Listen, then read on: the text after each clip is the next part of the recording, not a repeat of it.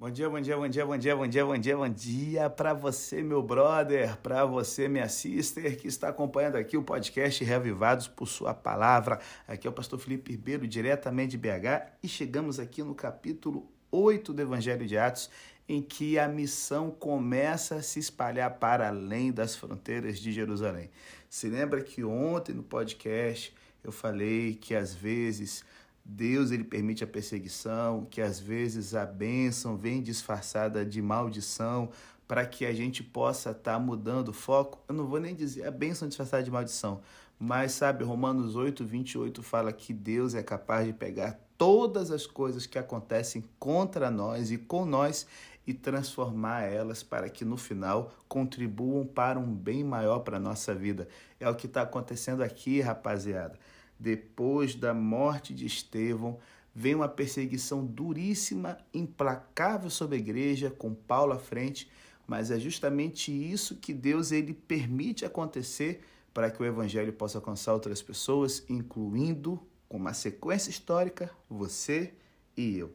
Se não fosse isso, quem sabe a igreja cristã teria ficado uma seita judaica presa na cidade de Jerusalém.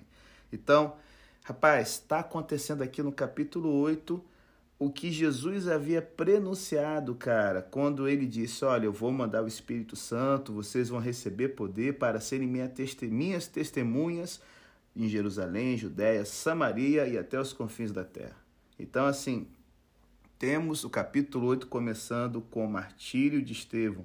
Porém, isso aqui não é apenas o início da perseguição à igreja mas é através, sabe, dessa perseguição em que os sacerdotes, saduceus estão pensando, ganhamos, vamos acabar com esse movimento, é, espalhando os crentes, que a palavra de Deus vai sendo espalhada também. E agora, cara, se a gente tem ali entre os sete diáconos, certo? Estevão tombando morto como um Marte, nós temos Filipe, que era um dos sete, que agora ele, ao ser, sabe, expulso de Jerusalém, ao fugir, ele agora avança o processo do evangelho, o processo da igreja, o processo da salvação para o segundo povo aqui, os samaritanos, e é ele aqui, nosso queridaço também, pelo amor de Deus, né, gente? Olha o nome do camarada, Felipe. No mínimo, ele tinha que fazer bem feito. É um nome fantástico. Ele, então, aqui, junto com o nosso queridaço Felipe, nós vamos ver ele levando para Samaria e já começando a expandir o evangelho para uma pessoa excluída e marginalizada da sociedade, o eunuco etíope, um gentio, rapaz, confins da terra, aí vamos nós. Então, gente, é, cara, quando a gente pensa que uma perseguição terrível está sendo derramada sobre a igreja, está acontecendo com a igreja, Seria de imaginar, gente, que essa galera se escondesse por algum tempo até que tudo passasse, ou que eles mudassem de tática para causar menos ofensa. Não é isso que a gente seria tentado a fazer? Porém, ao invés disso, a gente percebe que os discípulos, que os cristãos, eles continuam a fazer exatamente a mesma coisa que fizeram e que acabou desencadeando a perseguição.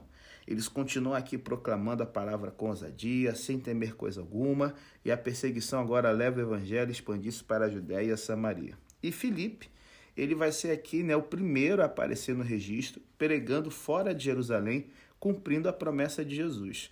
Só que se liga, embora ele esteja na Samaria, a cidade santa permanece no espelho, certo? Retrovisor aqui do leitor, sempre à vista, porém agora deixada para trás. Ela ainda é, sabe, a sede da igreja, para onde consultas serão feitas e está acompanhando o que está rolando. Porém, agora, gente, pouco a pouco, Jerusalém fica para trás e é aos confins da terra, é a terra inteira que começa a ser o foco da pregação cristã. E aí, sabe o que eu fico achando, cara, o louco? Nos evangelhos, Tiago e João, eles foram recusados numa vila samaritana porque eles não quiseram receber Jesus. Se lembra desse evento lá em Lucas, capítulo 9? E aí Tiago e João, cara, ficaram tão indignados que perguntaram para Jesus se ele gostaria que eles fizessem descer fogo do céu para destruí-los. Cara, eu fico pensando, a alucinação, que cogumelo eles tinham comido, alucinógeno, para vir com uma bravata dessa, que fogo do céu, animais, vocês conseguem fazer descer, cara. Rapaz, mas assim, pensa comigo, é Lucas que registra essa história, certo? Se o pedido tivesse sido atendido, velho, o evangelho não teria a mínima chance em Samaria.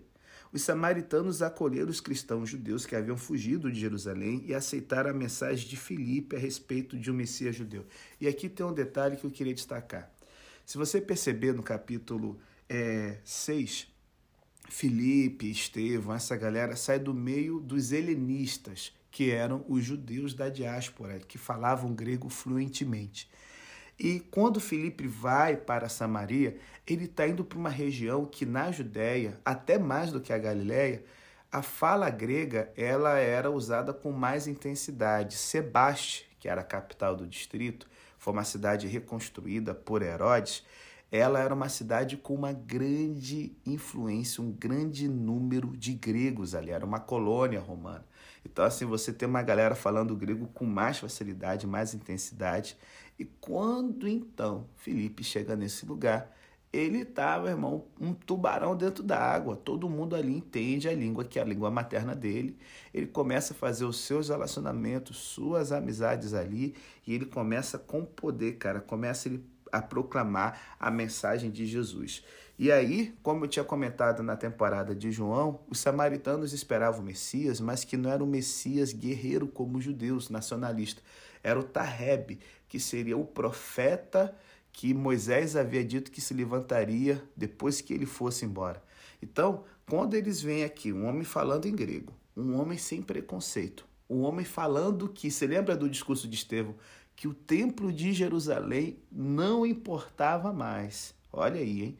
Um homem falando que Jesus, cara, ele é o servo sofredor que veio ensinar, salvar a humanidade, ensinar a nova vida. Rapaz, essa galera, coração aberto. E para melhorar, Felipe veio aí fazendo sinais, cara, e prodígios, e a alegria tomou conta do lugar. A alegria, Deus está agindo. O negócio foi tão potente, gente, que até Simão, o mago, certo? Ele se batizou. Rapaz, a ideia aqui de mago, esse termo aqui, ele é identificado com a prática da magia negra para o lucro pessoal. É, Eckhard Schnabel ele esclarece o seguinte: no mundo antigo, a magia, o que hoje a gente chama de bruxaria, feitiçaria ou ocultismo, se baseava na ideia de que os seres humanos, os deuses, os demônios e o mundo visível são interligados por simpatias e antipatias, de formas que podem ser influenciadas por rituais que envolvem encantamentos e manipulação de objetos. O seu propósito era superar dificuldades coletivas ou pessoais. Em geral, a magia era defensiva e usava os poderes dos deuses ou os espíritos para obter proteção das doenças e dos demônios. E aí, o povo, cara, já tem esse pano de fundo. Isso aqui que era magia na época dos apóstolos.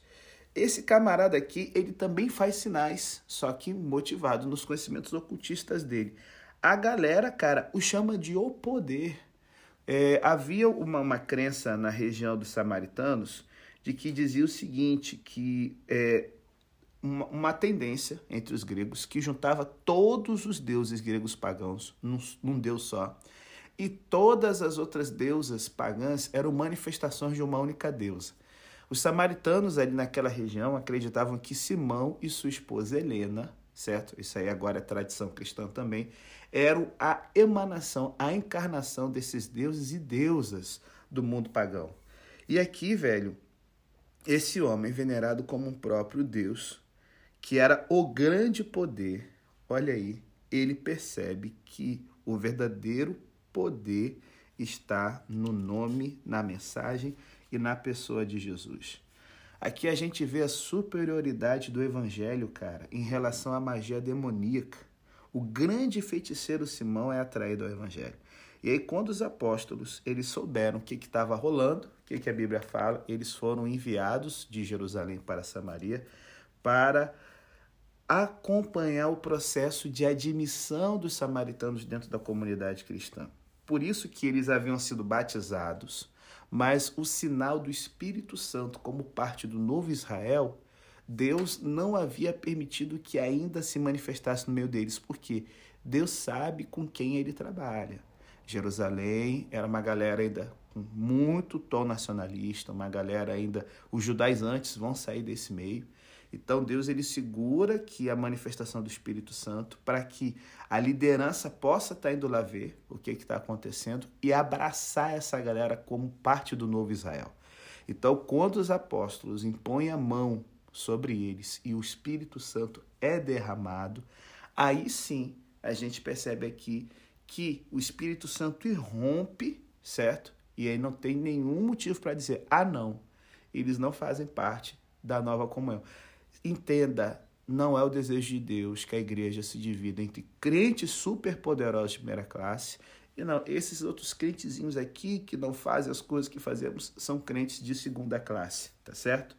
E aí, nesse momento, cara, Simão se vê doido, o Espírito Santo sendo derramado porque Pedro está impondo as mãos.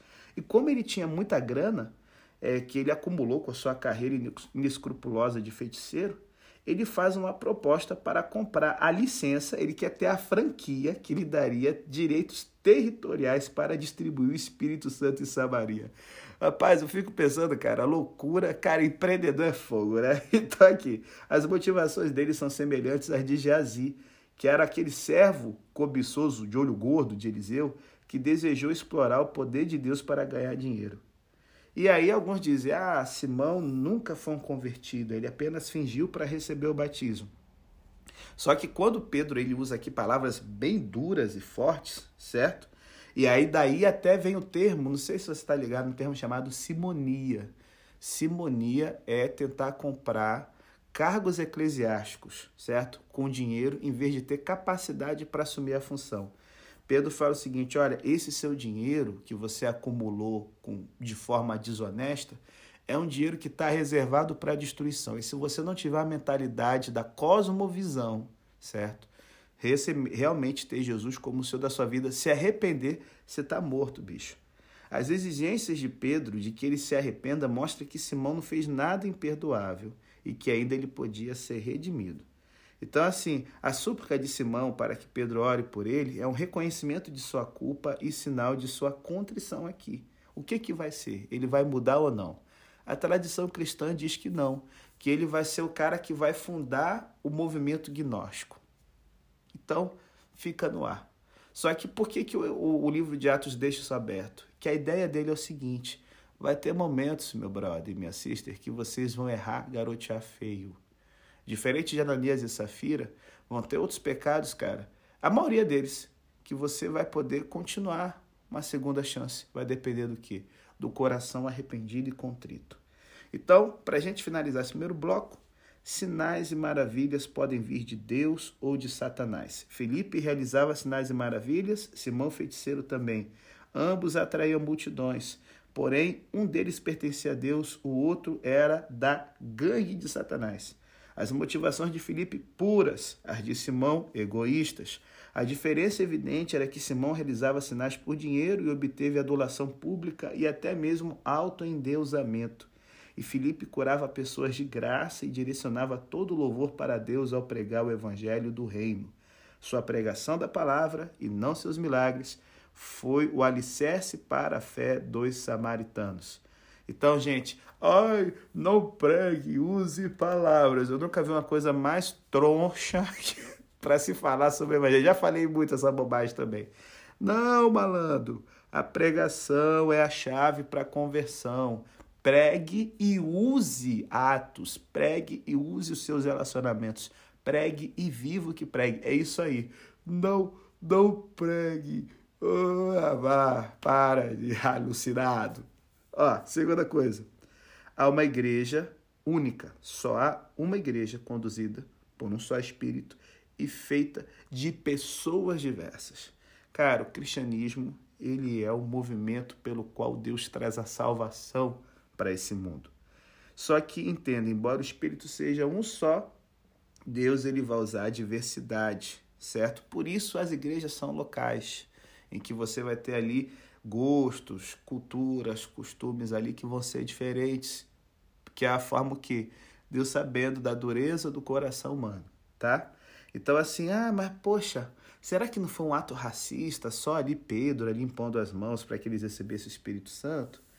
Olha, gente, quando Lucas descreve esse acidente, ele tem duas ideias na cabeça. Primeiro, a intervenção dos apóstolos em posição de mãos tem o objetivo aqui de mostrar que a expansão da missão cristã precisa ser avaliada e confirmada pelo testemunho apostólico da vida e do ministério de Jesus. E segundo, Pedro e João, eles eram os líderes da igreja e eles também oraram e puseram as mãos sobre os sete diáconos helenistas, certo? Quando fazem o mesmo pelos samaritanos, é sinal de aceitação e solidariedade que os reconhece como membros do povo de Deus. A pregação do Evangelho pelos apóstolos em muitos vilarejos no caminho de volta para Jerusalém é mais uma confirmação do seu desejo de converter e aceitar os samaritanos como irmãos de Cristo. E se liga, Filipe era muito fluente no grego, Pedro e João nem tanto.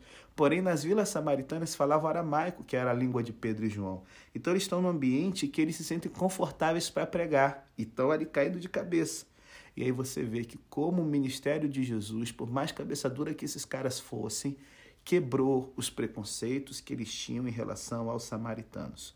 Então, assim, a gente não pode permitir a igreja ser dividida em vários grupos étnicos, ideológicos, grupos, sabe, de pressão. Não, isso fragmenta a igreja.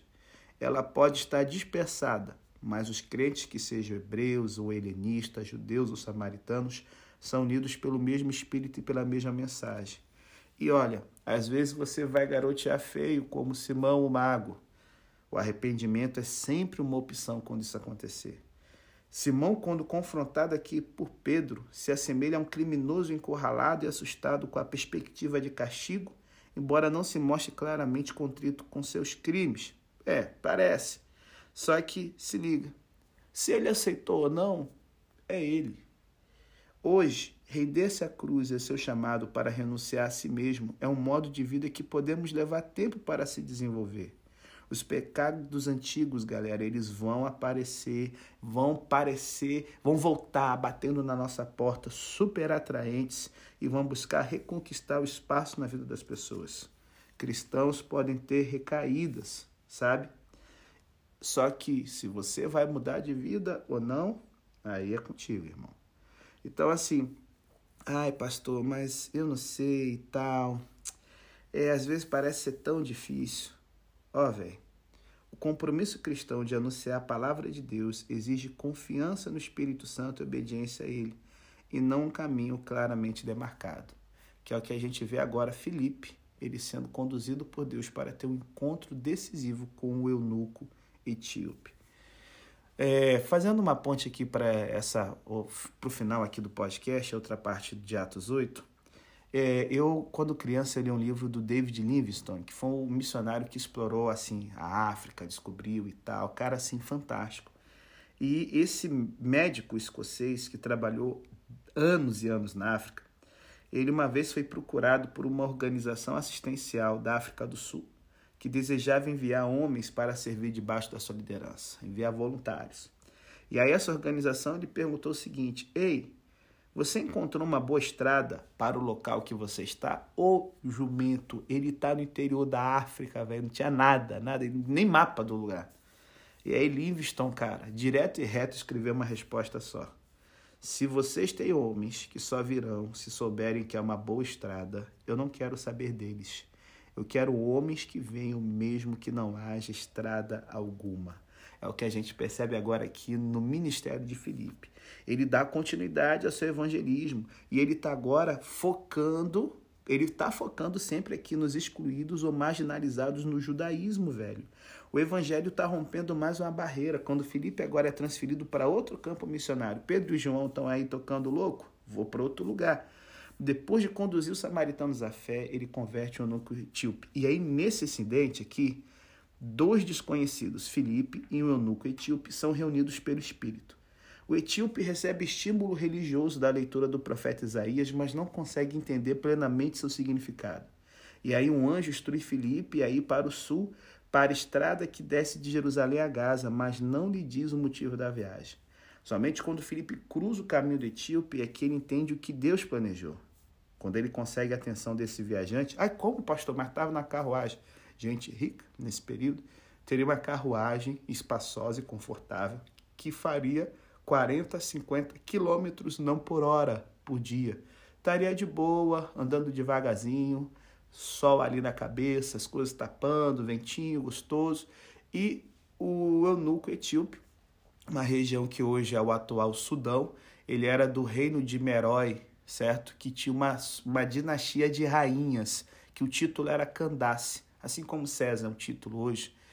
É, e naquela época, eles faziam muito comércio com o Egito, que era uma província romana de fala grega.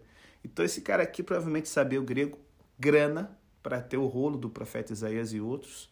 E quem sabe aí fazendo né, uma excursão é, é, econômica, né, comercial, no Império Romano, na província do Egito. Esse homem, acostumado com o politeísmo, né, as imoralidades idólatras, o vazio da alma que a filosofia e tudo mais não conseguiu preencher, ele conheceu o judaísmo, e isso, o judaísmo com seu monoteísmo e sua ética atraía muita gente. E ele então resolveu fazer também ele uma peregrinação para Jerusalém. Está voltando, lendo os livros dos profetas e não está entendendo nada. E aí Felipe está ao lado da carruagem. Quando ele consegue a atenção desse viajante, conversa com ele, cara, as experiências individuais e pessoais de ambos são esclarecidas. O resultado de seguir, gente, a direção do Espírito é a criação de um vínculo novo e inesperado de afinidade. Esse padrão vai se repetir quando Ananias procurar Saulo amanhã, no capítulo 9, e Cornélio procurar Pedro, como a gente ver no capítulo 10 e 11. Só que assim, se liga. O que, que a gente pode tirar aqui? Barreiras humanas artificiais, elas são derrubadas à medida que Deus expande a comunidade dos crentes. O eunuco etíope, Saulo e Cornélio mais na frente, são zelosamente piedosos, embora Saulo de uma forma, né, full pistola, e eles estão abertos para receber a revelação de Deus que transforma a vida. E assim como o anjo do Senhor falou a Moisés ao guiá-lo, certo? Como a gente vê em Atos 7, no sermão de Estevão, é um anjo que também aparece a Filipe a fim de dirigir sua missão. Isso aqui conforma, com, com, confirma que é Deus que está por trás da iniciativa. E aí, gente, é, como eu falei com vocês, a, a, a Etiópia, é, ao sul do Egito, não é a Etiópia que a gente conhece hoje, na época era conhecida como Abissínia, mais ao sul ainda. A Etiópia, ao sul do Egito, ela era assim marcada, tanto o Egito, né, do, do Antigo Testamento, né, e, e a Etiópia era a galera negra, a África negra. Então, assim, era um visitante que na cidade como Jerusalém, ele chamaria atenção da mesma forma que um loiro chama atenção na África é uma tonalidade de pele diferente, o porte físico, a, a forma de falar o grego também. E esse homem ele está voltando, cara, para sua casa. Pensa comigo, ah, o cara é muito rico, muito poderoso.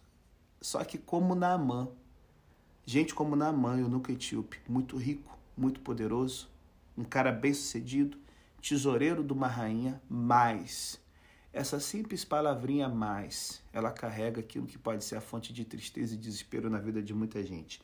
Mais eunuco. Ele era rotulado por sua condição como pessoa sem sexo, mencionada cinco vezes aqui nessa passagem. Tinha sido fisicamente castrado, certo? Ou como castigo, ou para que não representasse uma ameaça ao servir na corte real com a mulherada ali à disposição, ok? E desde então, a despeito dessa tragédia que aconteceu com ele, ele havia subido a um cargo elevado de oficial na corte. Ligado ao poder no serviço à rainha, ele é rico o suficiente para viajar em uma carruagem, é como a primeira classe do tempo bíblico, e ter um rolo do livro de Isaías.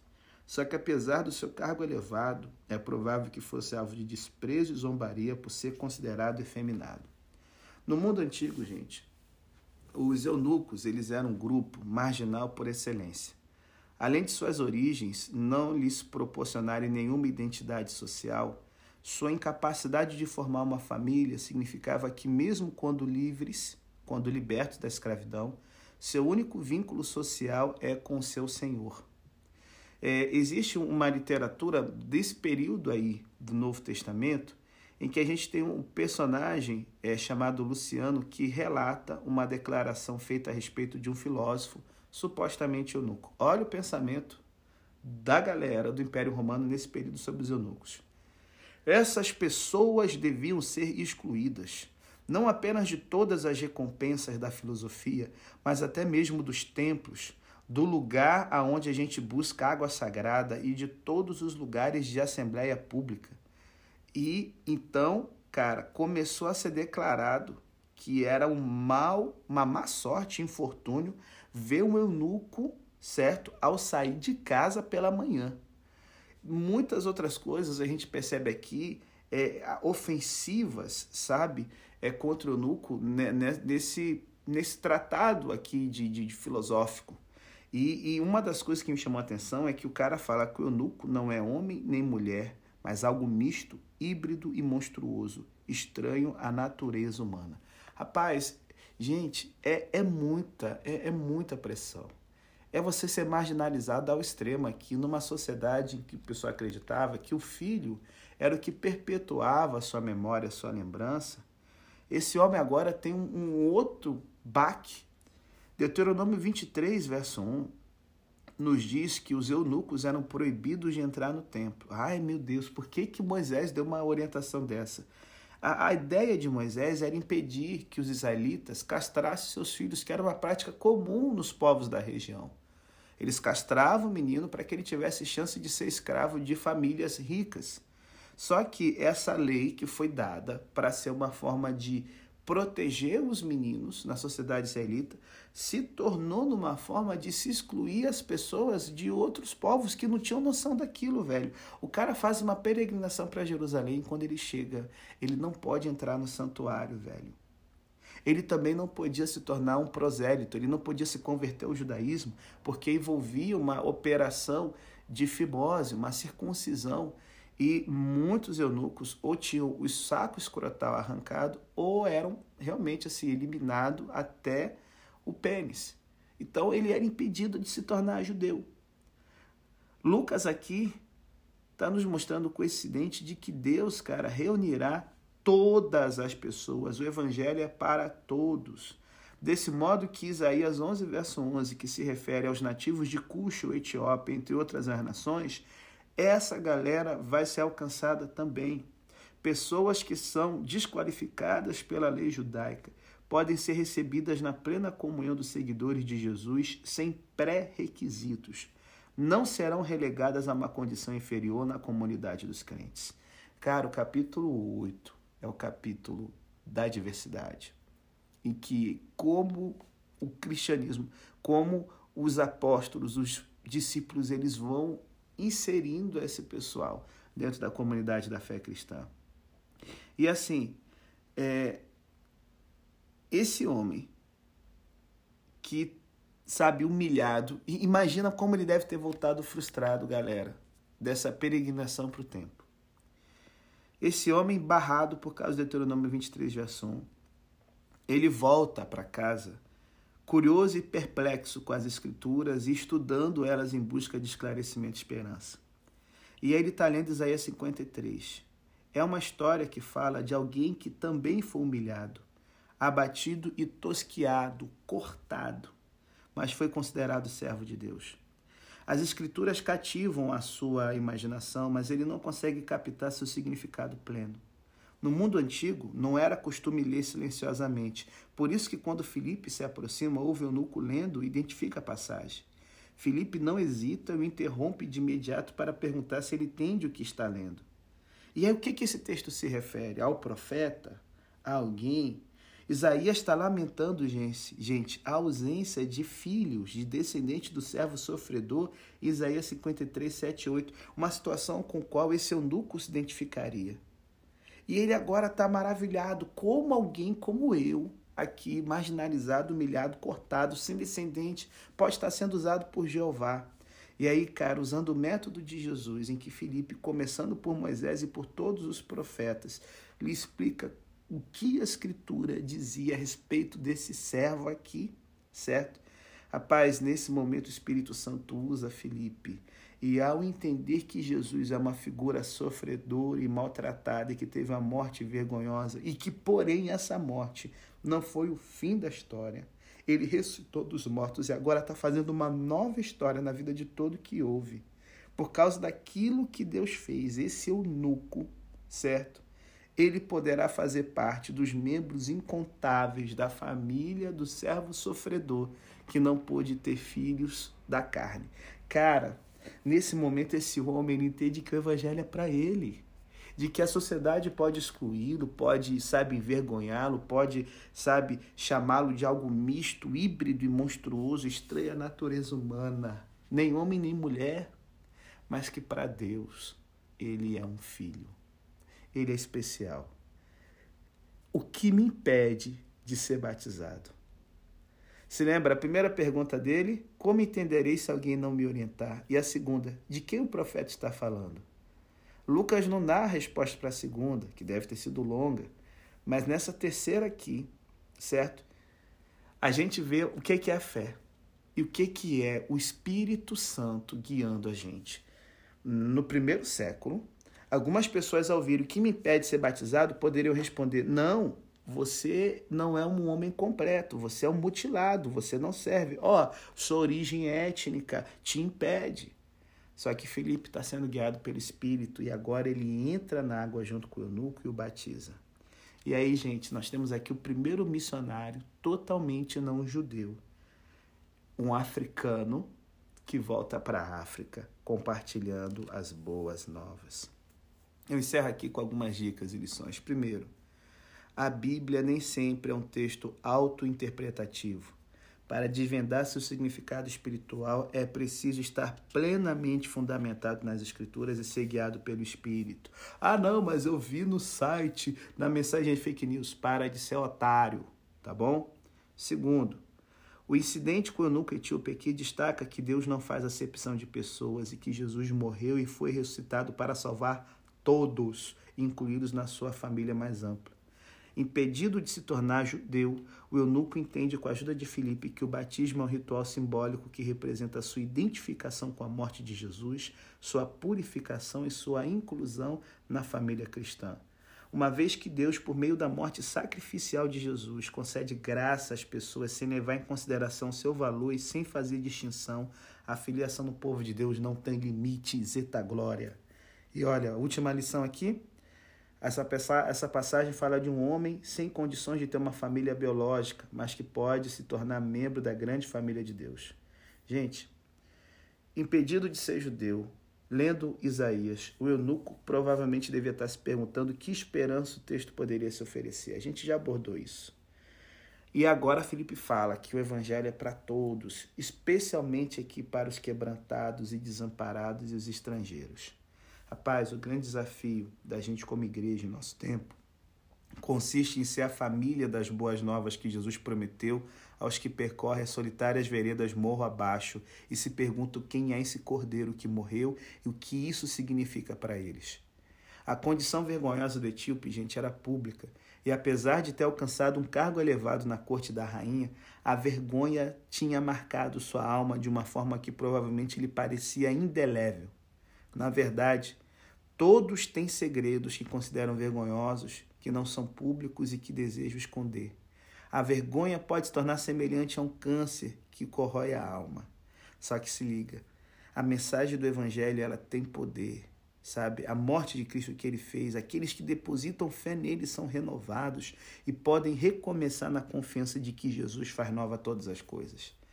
Se ele tivesse continuado lendo o livro do profeta Isaías e ele continuou, depois de Isaías 53, olha o que diz aqui Isaías 56, verso 4 ao 7. Pois assim diz o Senhor: aos eunucos que guardarem meus sábados, que escolherem o que me agrada e se apegarem firmemente à minha aliança, a eles darei dentro de meu templo e de meus muros um memorial e um nome, melhor que filhos e filhas, darei um nome eterno que durará para sempre. E os estrangeiros que se unirem ao Senhor para ministrar-lhe, para amarem o nome do Senhor e para serem seus servos.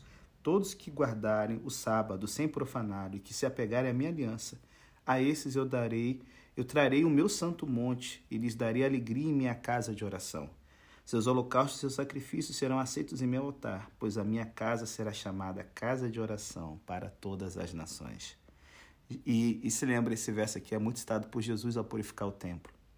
O encontro com Filipe ensina o eunuco de que ele não é mais excluído, uma árvore seca e sem frutos, e um pária. Antes, é alguém que faz parte da família de Deus. porque a igreja é a família para aqueles que não a têm. Sabe, gente, para fechar aqui o podcast, em 2005, o Natal caiu em um domingo. E vocês sabem que o domingo é guardado pela maioria brutal das igrejas, certo?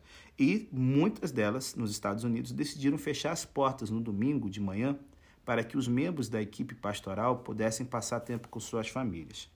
É, o autor aqui da série Comentários Positivados, o David Garland, ele diz que, eu, e, que ele ouviu uma jovem esposa, cujo marido era pastor de uma igreja grande, reclamar porque ele havia resolvido manter os cultos na manhã de Natal e que aquilo não era justo para os pastores e outros membros da equipe que teriam que abrir mão desse tempo precioso com a família. E aí a esposa falou: Ah, eu falei, tolice isso. Não vai ter ninguém no culto, só os solteiros e os idosos que não têm família. E uma mulher solteira que não participava de igreja nenhuma ouviu o comentário e ficou estarrecida. Eu pensei que a igreja fosse o lugar em que as pessoas sem família vão e encontram lar. Rapaz, a igreja não deve ser um lar para quem não tem e uma família para quem não a tem. A igreja deve ser família, especialmente para aqueles como eunuco que não têm família. Não importa, cara, sua família dessa terra pode ter te frustrado demais. Tem a grande família de Jesus à disposição de você. Tem treta, tem vaso ruim, tem gente carniça. Mas, ó, tem muita gente boa, que como Felipe, certo? Ele vai usar para você que se sente como eunuco, poder estar tá andando aí no caminho de Jesus. E se você é uma pessoa que percebe que existem pessoas ao seu redor como eunuco que não estão compreendendo, cara, que a vida tá, sabe, sem sentido, que Deus possa, através do Espírito Santo, te levar até elas, para que você possa ser o agente de fazer a diferença. Em nome de Jesus. Amém.